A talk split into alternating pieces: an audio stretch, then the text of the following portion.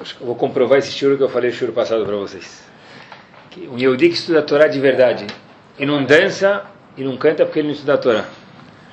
Acho que vou precisar fazer um curso de canto para aprimorar minhas músicas, mas é, de verdade é incrível quando a gente vê quanto bonito é a Torá. E olha a lição, eu escutei uma coisa do Manoel Shiva, é baseado nisso que eu vou falar o hoje. Parece que é impossível aprender uma lição de um certo episódio, a gente vê como que tudo na Torá tem uma lição e olha como é claro, pessoal. Todo mundo na vida precisa de ter um ingrediente, tem muitas coisas que a pessoa precisa, mas tem uma coisa que para a pessoa viver saudável mentalmente, tem uma coisa indispensável. E tem uma dica para isso direto na Torá.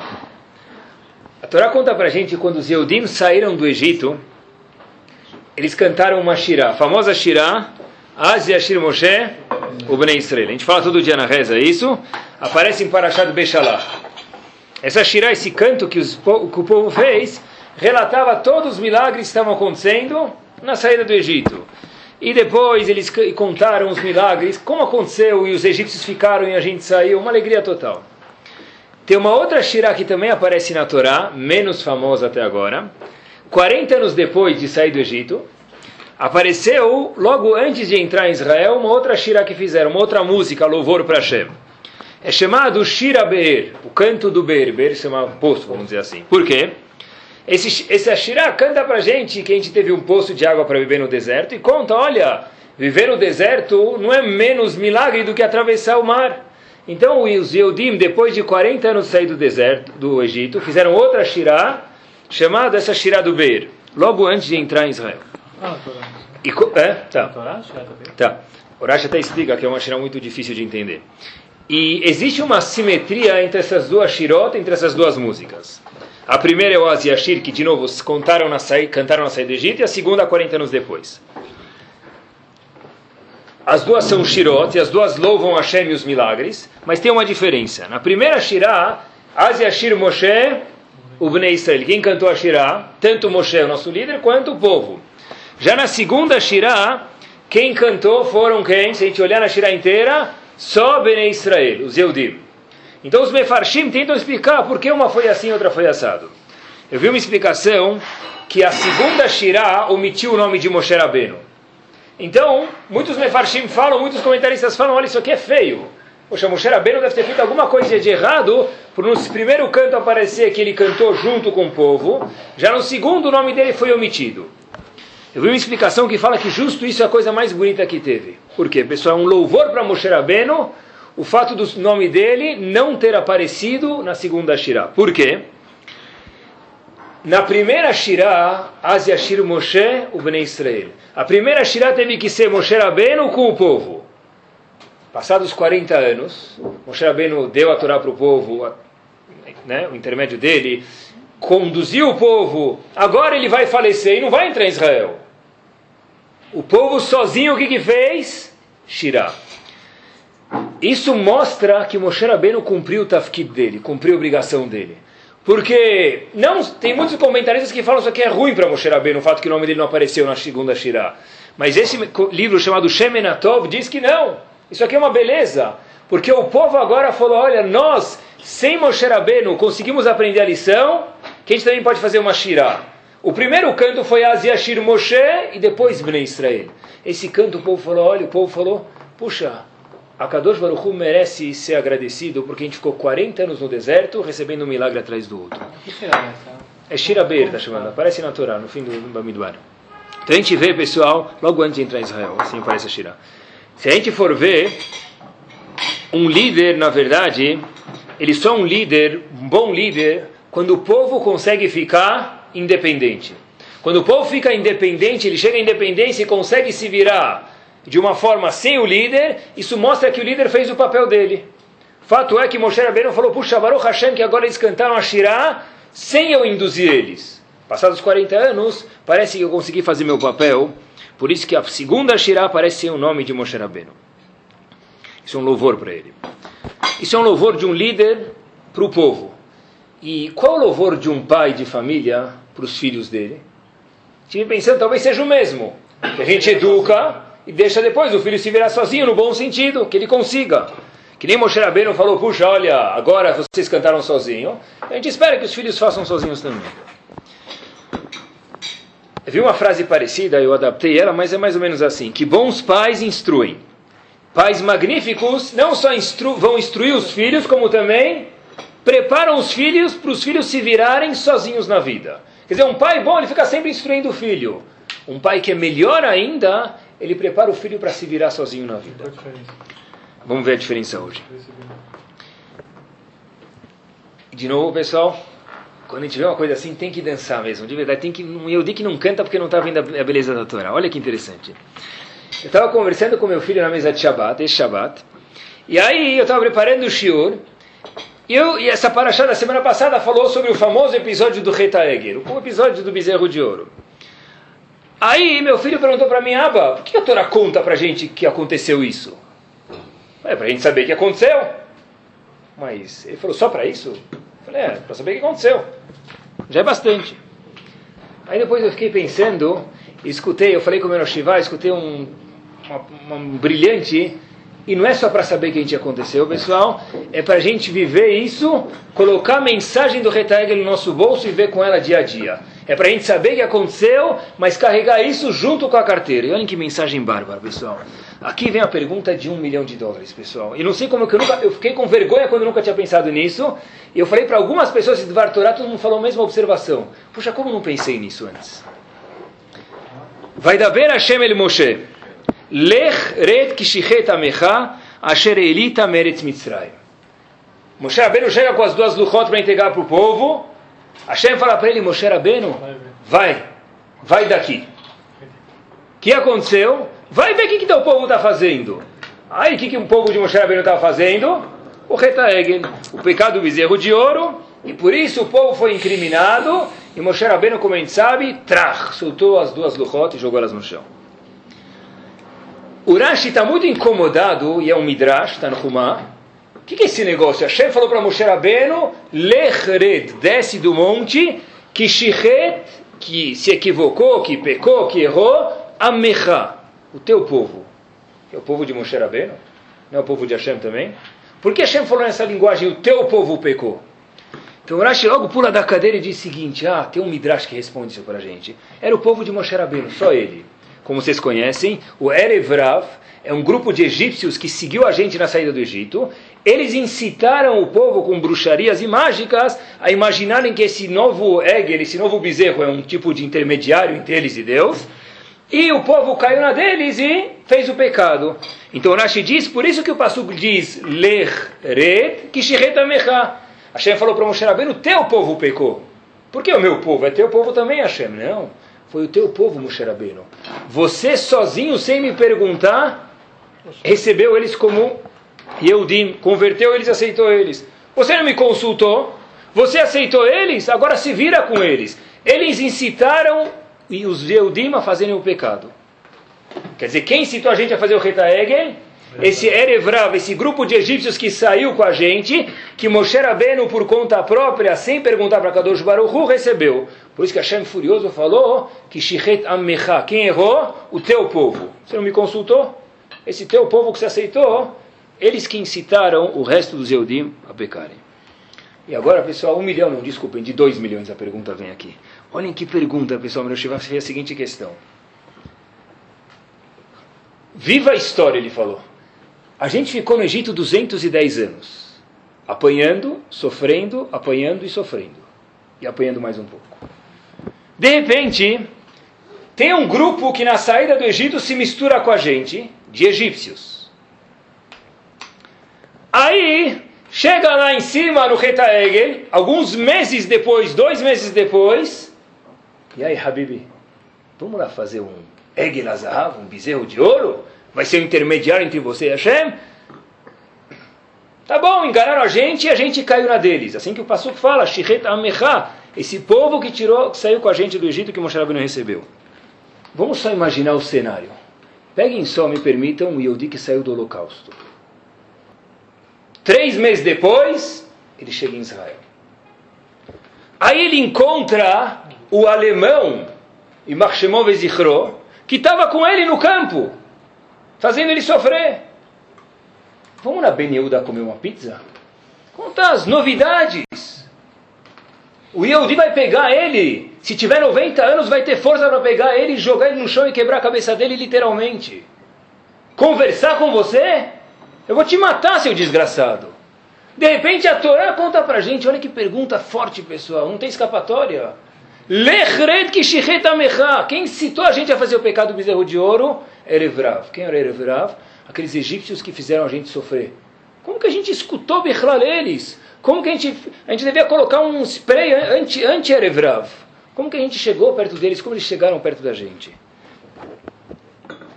Como que a gente saiu tomar um chope com eles no deserto? Como pode ser que a gente escutou eles, pessoal? É que a gente não entende exatamente o que quer dizer isso, mas eu vou falar para vocês. Eu estava em Atibaia nas férias e veio um senhor, veio uma pessoa visitar minha esposa e veio junto com ela o avô dela. O avô dela era um senhor, um senhor Yehudi, Baruch Hashem, e ele passou pelo holocausto. Então eu adoro, falei, olha, preciso falar um show por semana para saber um monte de histórias, então me ajuda.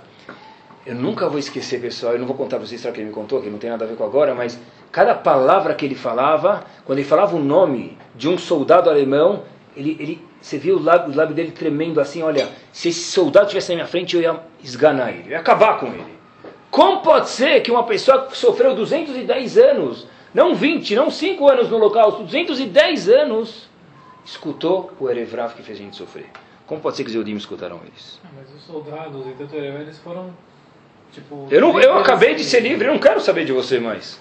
Eu vou, eu vou agora, vem comigo, vamos escutar uma sugestão agora de vocês? Pede, pega uma pessoa que passou pelo local, ele nunca conseguiu ver um alemão na vida. Ele não vai comprar um carro que é alemão. Então como nem seria aceitaram que ele saísse? Boa pergunta, essa é a pergunta, essa é a pergunta. Essa é a pergunta. Na verdade, olha, se não fosse que Hashem estivesse falando isso, a gente podia responder muito simples. Quando Hashem falou para Moshe Rabbeinu, vai embora que teu povo pecou, está falando, ó, se vira aí, é culpa tua, se azar. Né? Que a gente, é muito fácil. A gente, que a gente para resolver o problema é, a culpa é tua, você que demorou para fazer o trabalho, você que não pagou as contas, é problema é teu. Você está falando, Shiheta Mecha, teu povo. Mas não é isso que aconteceu. E Hashem está, claro que a Kadosh Baruch Hu com Moshe Rabbeinu não pode ser isso. Né? A resposta está aqui, pessoal. O Shiva falou o seguinte: se a gente for ver na mesma paraxá que conta sobre o Reta Egel, conta que houve um arquiteto para o Mishkan. Quem é o arquiteto? Quem é o decorador do Mishkan? Como ele chamava? Betzalel. Betzalel era o arquiteto, o decorador, aquele que fez o Mishkan. A Torá fala para a gente o seguinte: Re, diz Hashem, olha, veja, fique espantado mesmo. Karati Beshem Betzalel, Benuri, Benhur Lematei eu designei, eu escolhi, eu peguei para ser o decorador do Betamigdash, o arquiteto, Betzalel, filho de Uri, filho de Hur. Do Mishkan, obrigado. Betzalel, filho de Uri, filho de Hur, para ser arquiteto do Mishkan. E muitas vezes que o, o Aparachá fala alguma coisa e fica um pouco nublado, alguma pergunta, então se a gente quer descobrir o que a Aparachá está falando, a gente abre o Midrash, que o Midrash contra o que está atrás da, das cortinas. O Midrash Rabbah diz para a gente o seguinte, faz uma pergunta. Sempre que alguém quer subir na Torá, se chama, os Ashkenazim, chama o nome do, do, do, sujeito, filho do pai dele, não é assim? Tudo, quando alguém vai casar, a gente fala filho de tal. Quando vai fazer a Kadish, ou Leilu Nishmat, fala de uma pessoa. Por que aqui está escrito Betzalel, Benuri, Benhur? Indivíduo, pai e avô. Por que a Torá chegou até o avô? Então, diz o Midrash para a gente o seguinte. E olhem, pessoal, a lição que tem aqui para uma pessoa viver saudável e da mesma forma que a gente falou que um líder precisa passar isso para o povo, a gente precisa passar para os nossos filhos também. Diz o Midrash uh, Rabbah, Perek Memchet uh, Gimel, seguinte. Mara ale askir kan hur. Leu para vocês três linhas. Por que que Hashem lembrou Hur, o avô? Fala só o pai, o, Betzalel, e o filho e o pai dele, não o avô. Então diz para a gente o seguinte. Beshash Bishu Israel avô da Vodazara. Quando o Bnei quiseram fazer o Reta Egel, diz o Midrash, quem foi a pessoa que tentou segurar eles? Hur, avô de Moshe, avô de Betzalel, falou: não, não façam Retaegel, não façam, não façam.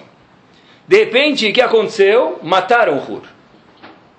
Então diz o Midrash: eu escolhi Betzalel, filho de Uri, filho de Hur, porque eu mencionei o avô dele, para falar para a gente que no mérito do avô dele, que ele chegou a ser Betzalel. Ele era uma pessoa boa, Betzalel tinha 13 anos, e a Gemara em fala para a gente que ele sabia as letras com as quais foram construídas o mundo, nem sei o que quer dizer isso, mas ele era uma pessoa muito especial com 13 anos, mas mesmo assim ele foi escolhido não só porque ele era capaz, Betzalel, Benuri, Ben-Hur, porque Hur se matou. Só que o Midrash Zehut bisavot, né? Avô. Né? Avot. Avô aqui, Zehut avô. Então, o Midrash fala para a gente mais um ponto. Não só isso. O Midrash fala, Mashal lemelech shemardu alav liginotav. É um exemplo de um rei, o que aconteceu com esse rei? Que o pessoal lá, o povo lá estava indo contra, o sindicato, todo mundo começou a se rebelar contra o presidente. Então, Amad Sarsavá, diz o Midrash, teve um general do rei e foi contra, brigar contra eles. Só que mataram esse ministro, vamos dizer. Então o rei falou, puxa, eu preciso pagar para esse ministro. Então o que ele fez? Fez dos filhos desse ministro e netos pessoas importantes, duques e postos lá em Brasília. Então está escrito a mesma coisa, da mesma forma que Hur fez uma coisa importante para Hashem, então por consequência Hashem designou Betzalel, neto dele, para trabalhar no Mishkan. A pergunta que condiz a ser feita aqui é o seguinte: o que, que o Midrash veio adicionar para a gente? Tá bom, ele contou que Betzalel foi escolhido no mérito de Hur, mas por que ele trouxe esse, esse machal, esse, essa alegoria? Que nem um que um, um ministro que foi proteger o rei e morreu não ganhou recompensa, assim também Hur, que morreu não ganhou recompensa. Tá bom, o que isso vem me adicionar? Vamos chegar lá. Então, pessoal, olha que interessante. De repente, o que, que um. O que, que Hur fez de verdade? Não fez nada. Ele morreu, Arquido Hashem, mas de fato ele não parou nada. O Machala aqui. Boa. O Machal aqui fala para a gente que não é assim. A gente tem que levar o Midrash a sério. O Midrash fala para a gente, da mesma forma que o rei, esse ministro foi lá, e ele tentou me salvar, ele fez alguma coisa, mas ele morreu, então eu preciso dar o mérito do que ele fez para o neto dele. Então Hashem fala, eu preciso dar o mérito de Hur porque ele, pelo ato que ele fez para o neto dele, Betzalel. Mas Hur não fez nada.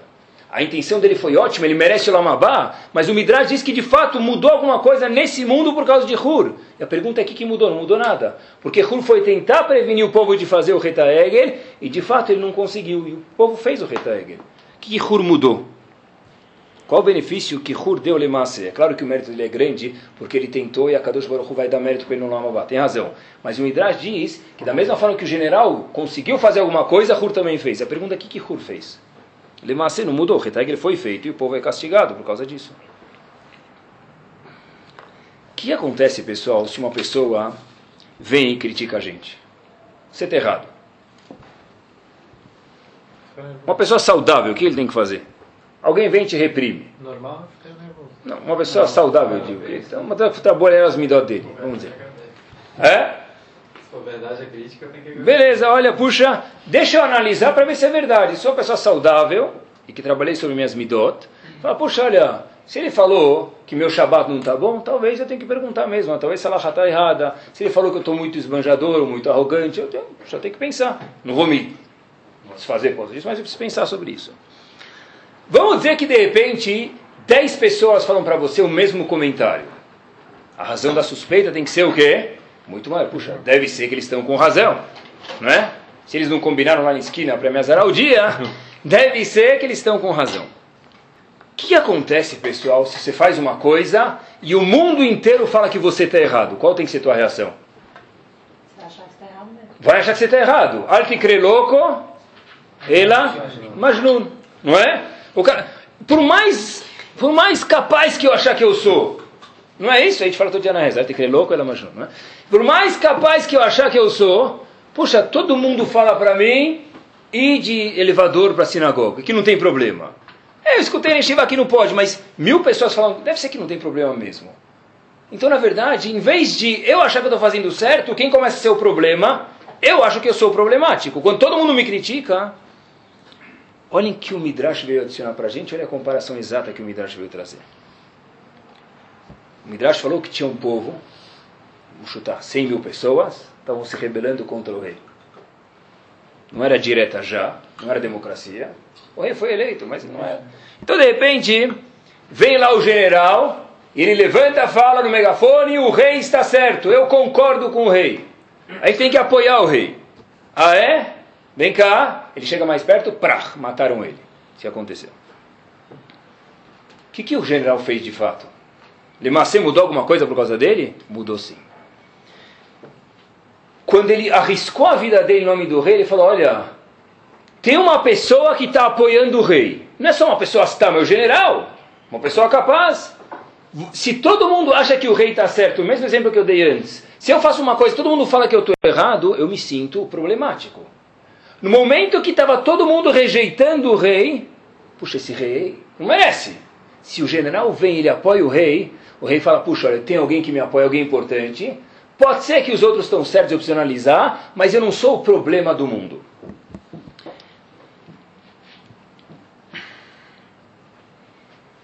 E é por isso que ele foi recompensado, porque de fato ele sim fez alguma coisa. Ele mostrou que tem pessoas que pensam como o rei. Hur, o que, que ele fez? A gente perguntou, ah, Hur não mudou nada porque fizeram o Retaegel de fato. Hur não mudou nada, de fato sim fizeram o Retaegel. Mas tem uma diferença grande se ninguém vai contra, o Hur foi contra.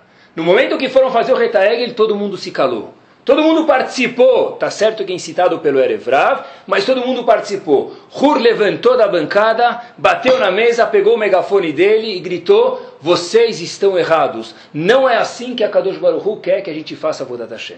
Ah, na Shevet Levi também não, né? Shevet Levi não participou, mas o único que reprimiu e foi contra foi Hur. Então, de repente, o povo saiu do Egito e cá entre nós. Pessoal, qual o problema de ser judeu dentro do Egito?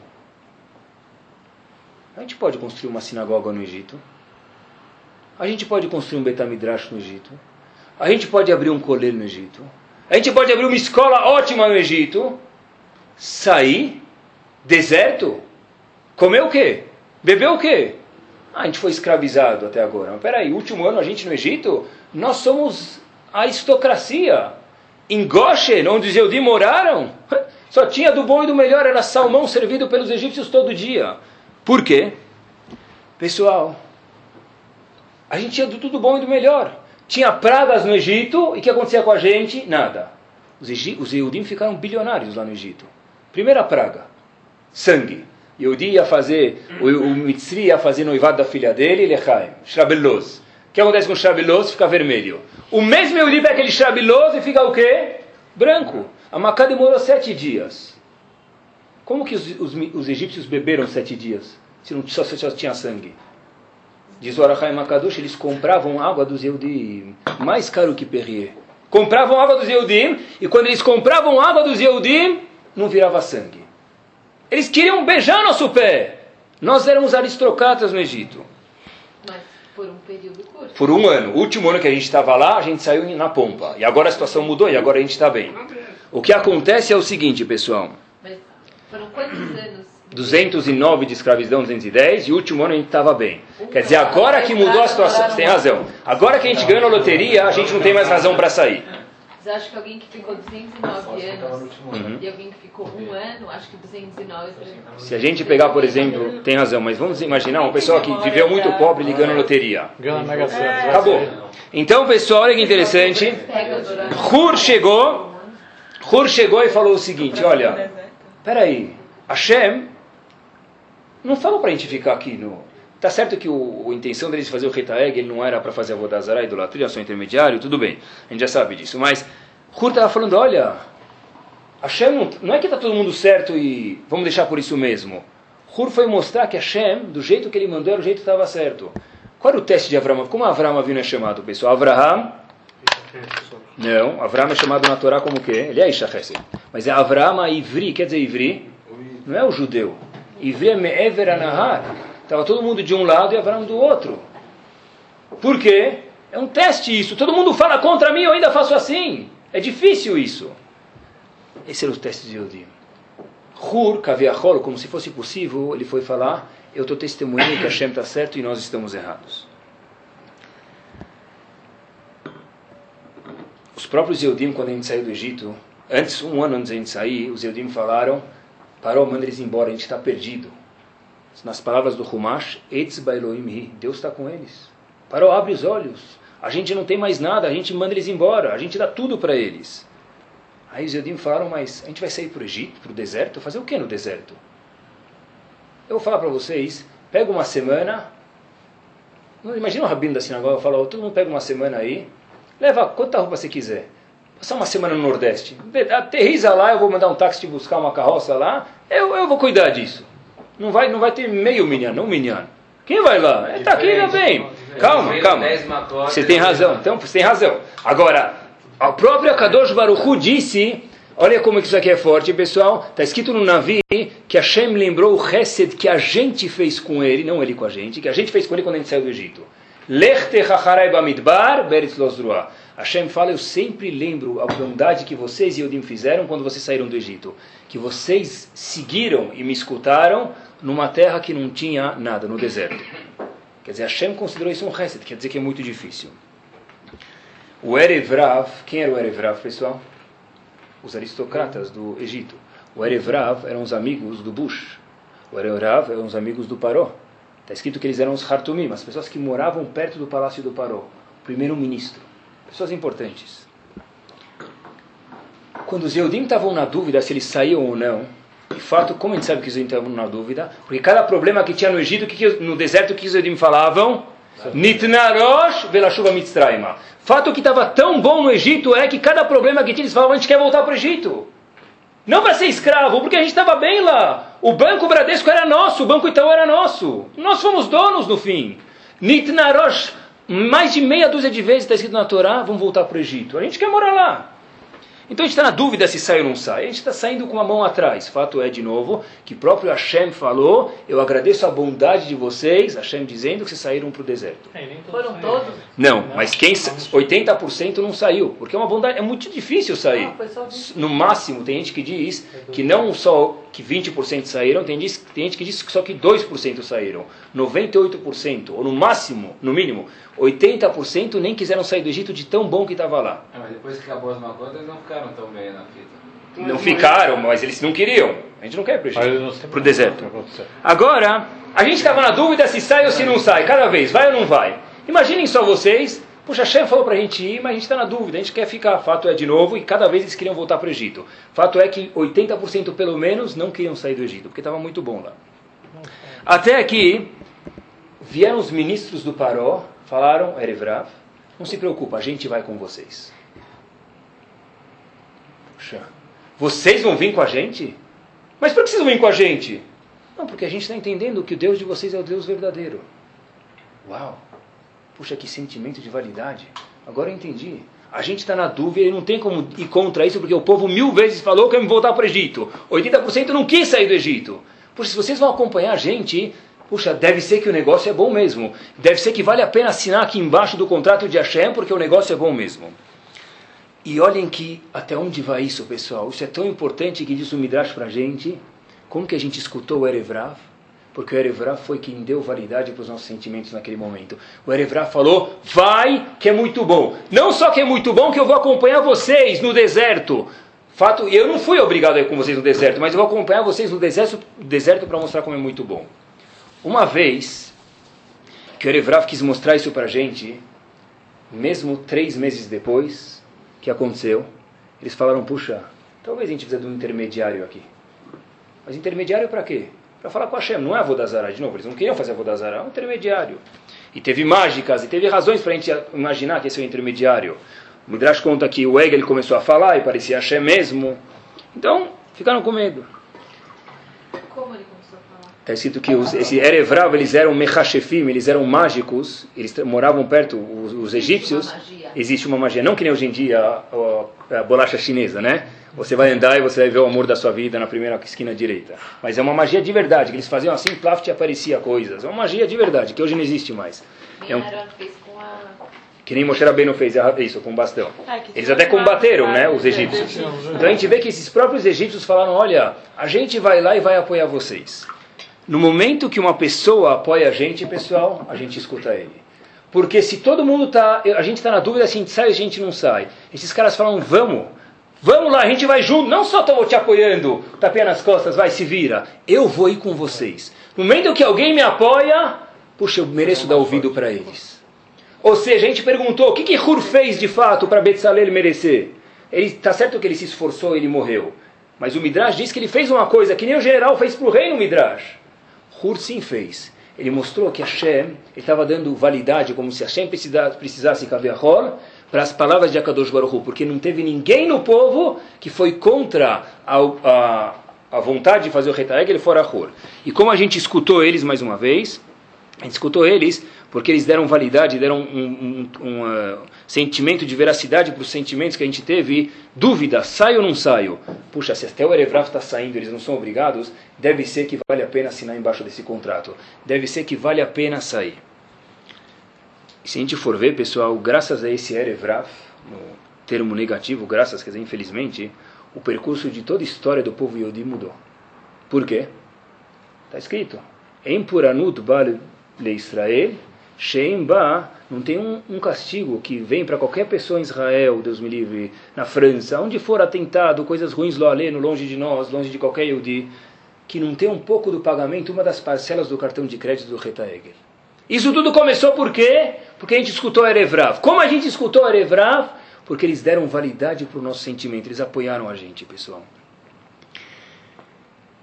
E talvez eu responderia minha fita, a, a pergunta do meu filho, porque Hashem contou para a gente o Erevrav. Claro que é para a gente saber a história, mas daqui, pessoal, olha que lição que tem, que cada Yehudi precisa carregar com ele, com ele no bolso essa lição diariamente. Antigamente se falava que é importante demais cuidar da saúde física dos filhos, escovar os dentes deles, levar ele para a escola, trazer ele para a escola, pagar as contas, levar no médico, trazer, e é muito importante, é um mérito muito grande que os pais têm. Mas tem uma coisa mais importante que às vezes, eu vou provar para vocês, que fica acima de tudo isso, não dispensando esses cuidados físicos. Vi uma história, tem uma, vamos chamar de cidade grande mesmo, como se fosse, Muncie. Nova York tem uma cidade chamada Muncie, perto, perto de Nova York mesmo. E para chegar em Muncie, tem uma estrada chamada Route 17. Lá é Route porque, vamos dizer, avenidas, vamos chamar, uma route grande, uma estradinha 17 que dá em Muncie. A história aconteceu faz um ano e meio atrás. O nome do indivíduo que passou por essa história é Mr. Haber. Não Haber, mas Haber, é o sobrenome dele. Yehudi, religioso. E esse Yehudi, quem ele tem? A Haber não é dólar, é Yehudi. Não sei se é talvez por isso que ele não... Então esse Mr. Haber é um Yehudi religioso, pessoal. E não era rabino, um Yehudi com kippah e uma barba pequenininha. De repente estava nessa Route 17 de Sinamansi, meia-noite e meia, e começa a fechar as persianas dele. Trach, trach. Aí ele liga o ar-condicionado ar mais alto, liga a música, abre a janela e está vendo que ele está adormecendo. Então o que ele está mais procurando é o quê? Uma placa de um restaurante, de um bar, alguma coisa para comprar aquele famoso café, não preto, mas azul, de escuro, para ver se ele acorda desse jeito. Então esse Mr. Haber estava lá, ele vê uma, uma placa num bar, meia-noite e meia, open. Uh, Hazako Baruch, aquele neon, ele entra. E aí ele chega lá e o que ele faz? O atendente do bar, está um cara que ele nunca viu na vida, fala para ele shalom. Então onde se vai tem Yudi. Então esse Mr. Haber, o que, que você responde quando a gente fala shalom? Shalom Alechem. Só que pelo azar desse Mr. Haber, o atendente que não parecia ser um Yudi, ele era um israelense. Então ele chega e fala assim: Vocês americanos acabam com tudo. Falou o atendente israelense para ele. Por quê? Esses religiosos não sabem nem falar hebraico. Shalom Alechem. Alechem o que, Habibi? Shalom Alechem. Alechem é o que? Plural. Você está vendo dois aqui? Deve estar muito cansado. Eu falei para você Shalom. Você respondeu o que? Shalom Alechem. É Shalom Alecha. Já saiu brigando. Pergunta boa, hein? A gente sempre fala Shalom Aleichem. Por que Shalom Aleichem? Então, esse Mr. Haber respondeu para ele a razão que a gente fala Shalom Aleichem no plural, mesmo para uma pessoa. Né? Aí ele falou: olha, todo Yehudi tem malachim perto dele, tem anjos em volta dele. Então, quando eu estou falando para você Shalom Aleichem, é no plural, porque é você junto com os anjos. Aí ele falou, aí o israelense falou para ele, esse é malachim, esse é shaharim. Tá bom. Aí ele falou para ele, pega teu, ticarreta café shilchavelich. Pegou o café lá, botou para ele, um dólar plus tax, tá bom. Aí, ele foi lá, no mês seguinte, esse Mr. Haber de novo estava cansado, já sabia que tio Bar já entrou lá e parou.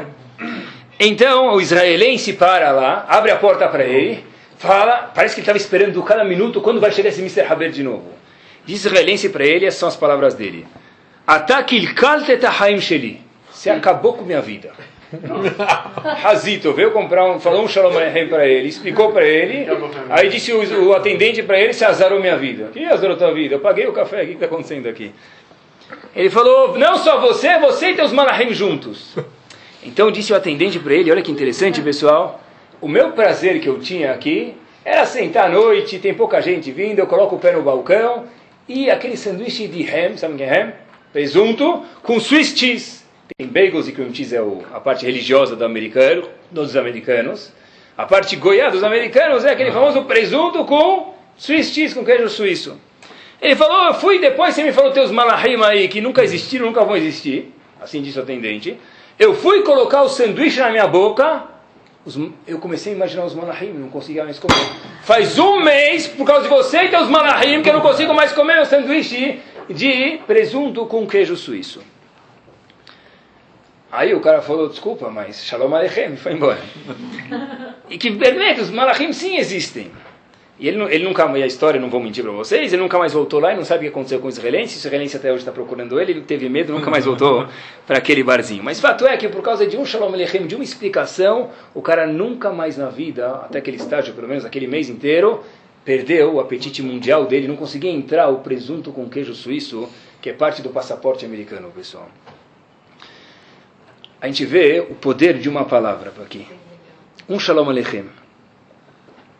E eu vou aplicar isso, talvez, para o Erevrav e o Retaeg, e olha que lição que tem. A casa do Yehudi, uma vez disse o Mashgiach de Leikut, Shlita, a casa de Yehudi tem que sempre ser um Aremiklat. Aremiklat, eu falei uma vez para vocês, é um lugar de proteção. Aremiklat é alguém que mata alguém, ele vai para o Aremiklat. Eu estou protegido, é uma sede de refúgio. É no português, claro, Pix. Eu cheguei lá, um, dois, três, pegou. Pegou nada, eu estou no Pix.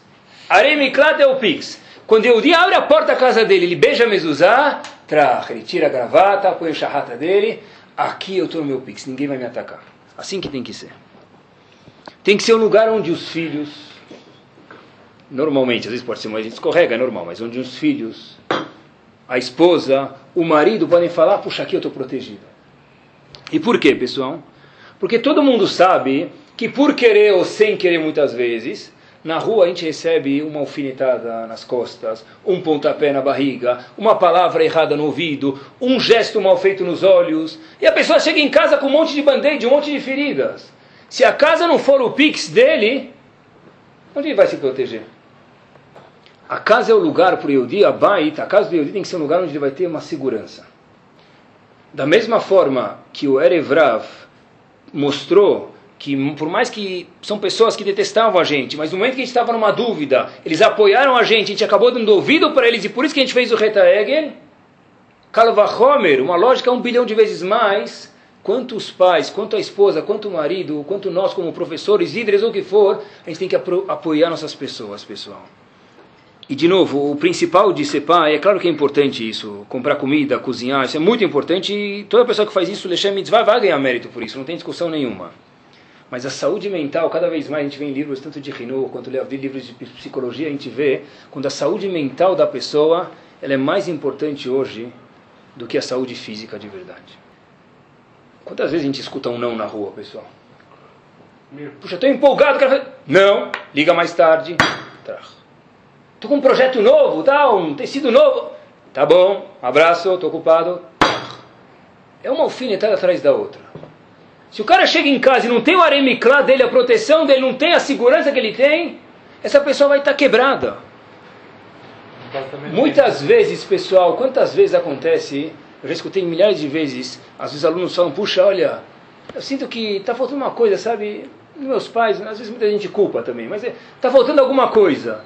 De repente a mãe fala que ela fez tudo para o filho. Então é que o filho é mentiroso? Às vezes está certo que o filho culpa demais os pais só para tirar o peso de si. Mas muitas vezes talvez a gente deu tempo com qualidade, mas os filhos faltaram uma certa segurança da gente, pessoal. Um filho que nasce com segurança, ele é um tanque blindado nível 5 que ninguém para ele. É claro que é importante abrir um parênteses e falar que a gente não pode dar segurança para o filho se ele vai fazer uma coisa errada. Ele quer agora passar um ano charrata em Israel no kibbutz. Eu não vou dar para ele meu alvará. Né? Eu não vou dar para ele meu alvará. Chegar a ficar lá um ano. Se ele quer passear uma semana, um mês, visitar uma... tudo bem, mas eu não vou dar meu alvará. Vai saber que bicho do mato que vai voltar desse jeito. Eu não vou dar meu alvará para ele. Fato é que a segurança que o pai dá para o filho é uma coisa importante. O que já foi, já foi. Está falando do futuro, pessoal. Sabe que uma vez, uma aula de oratória, O professor perguntou qual o maior medo que a pessoa tem. Então ele falou, ele trouxe lá um artigo da revista Times e disse que um nível maior que o medo da morte, lo aleno, é o medo de falar em público. E tem muita, está na revista Times isso, e tem muita. Levantar falar em público é o seguinte, pessoal. Uma vez vocês tentem isso, levantar na frente de 100 pessoas, falar 15 minutos. Tá? É difícil. E por que, pessoal, isso? Muitas vezes, ele próprio falou que tem muitas pessoas que param de falar. Eu vi no livro de Hinur também isso. Porque as pessoas, cada vez que falavam alguma coisa em casa, o pai falava: fala mais devagar. Outra vez, não sei o que lá. Tá bom, conserta ele. Mas cadê a segurança dele? Nenhuma! Eu não quero mais falar, sempre que eu falava era criticado. Eu sei que eu sou um lixo falando, mas por quê? Eu só te consertei. Consertar quer dizer que eu não sei falar e tem que falar melhor. Peraí, fala que estava bom, daqui meia hora fala, puxa filho, vamos tentar bater um papo. E quanto é importante dar segurança para uma pessoa, para os filhos, para a esposa, para o marido. Um exemplo bem simples e banal. A tua esposa faz ralá faz 75 anos. É a mesma receita, é a mesma farinha, é o mesmo sal, é a mesma água e a mesma boca que você tem, Baruch Hashem, hoje que está comendo. Aí você está no Shabbat, Sabri Maranan, Baruch, está.